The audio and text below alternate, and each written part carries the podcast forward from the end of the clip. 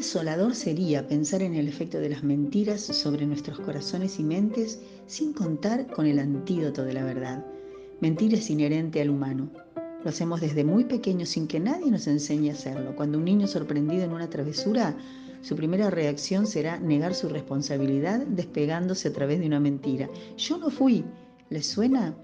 Pero esto no es patrimonio exclusivo de los niños. Todos cargamos en nuestro peculio una inconveniente sarta de mentiras. Mentimos generalmente por temor al castigo, a las consecuencias, al que dirán, a perder el amor de los otros, a veces por conveniencia y también podría ser por vergüenza. Hay miles de razones para mentir y por supuesto también estamos contaminados por las mentiras de los otros, que tantas veces nos han defraudado traicionando nuestra confianza. Todos padecemos las laceraciones de las mentiras, mientras mantenemos la contradicción inherente a la raza humana, que se manifiesta en las loas y exaltación que en todo tiempo y cultura ha recibido y recibe la verdad, que es reconocida como un valor indiscutible, una virtud encomiable, mientras que la mentira es cuando menos cuestionada y vista con malos ojos. Pero aún así, todos mentimos, y muchos hasta defienden la idea de que pueda existir una mentira piadosa, esa que sustituiría sin culpa a una verdad muy dura o cruel, una falacia.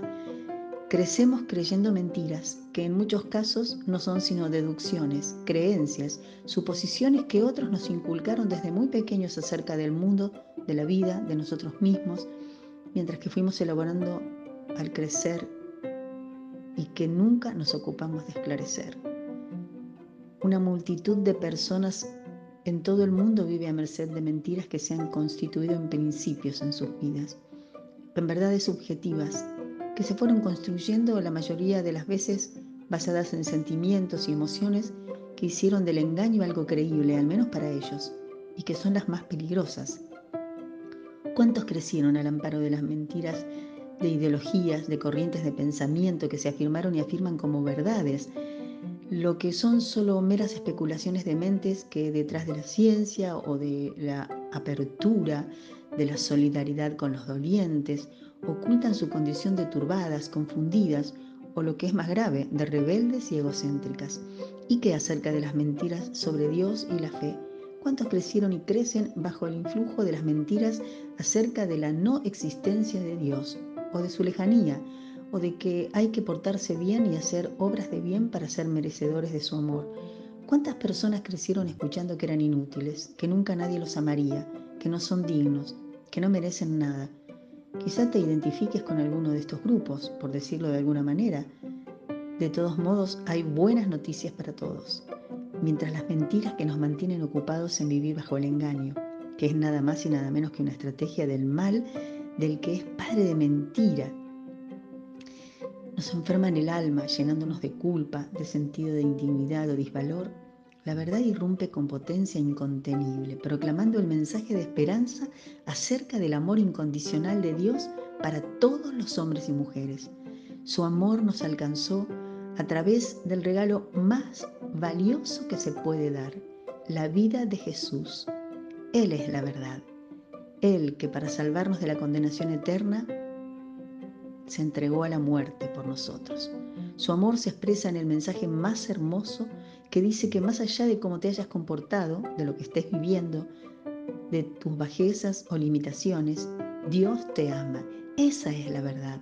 Por sobre la mentira que te dice que no vales mucho o nada, Jesús dice que te ama tanto que estuvo dispuesto a dar su vida para salvarte de la ira de Dios, que no tolera el pecado porque es santo y condena a quien no se arrepiente y acepta el regalo de la salvación por la fe en su Hijo Jesucristo.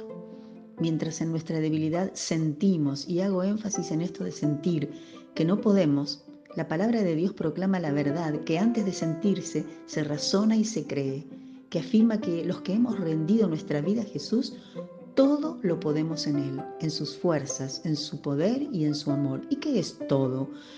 Todo lo que en verdad necesitamos, todo lo bueno que tiene para darnos, para asegurarnos una vida fructífera y plena. Mientras la voz interior te susurra las mentiras que desde la infancia hicieron que creyeras que sos nada o que a nadie o, a pocos les interesa tu vida, La voz de Jesús, que es la verdad, te dice que sos preciosa para Él, su hija amada, mientras tu corazón engañoso se desalienta y teme por la sensación de completa soledad. El Señor te dice, no temas, yo estoy contigo. Mientras la amenaza sobre posibles adversidades o peligros te tiene temorizada y llena tu alma de angustia, la voz del Señor te dice, yo te ayudo, yo te libraré. Mientras crees la mentira que te dice que sos débil, limitada, ineficiente o torpe, la palabra de Dios afirma que a todos sus hijos proveyó de dones, de capacidades que los hacen útiles, únicos, valiosos en sus manos. Mientras te angustias creyendo la mentira que te grita un pasado que te condena y te dice que sos indigna, te tiene postrada, Jesús te levanta, te viste con ropas de pureza, te declara perdonada, justificada, limpia por su sangre y te llama a vivir una nueva vida llena de dignidad y sentido en Él.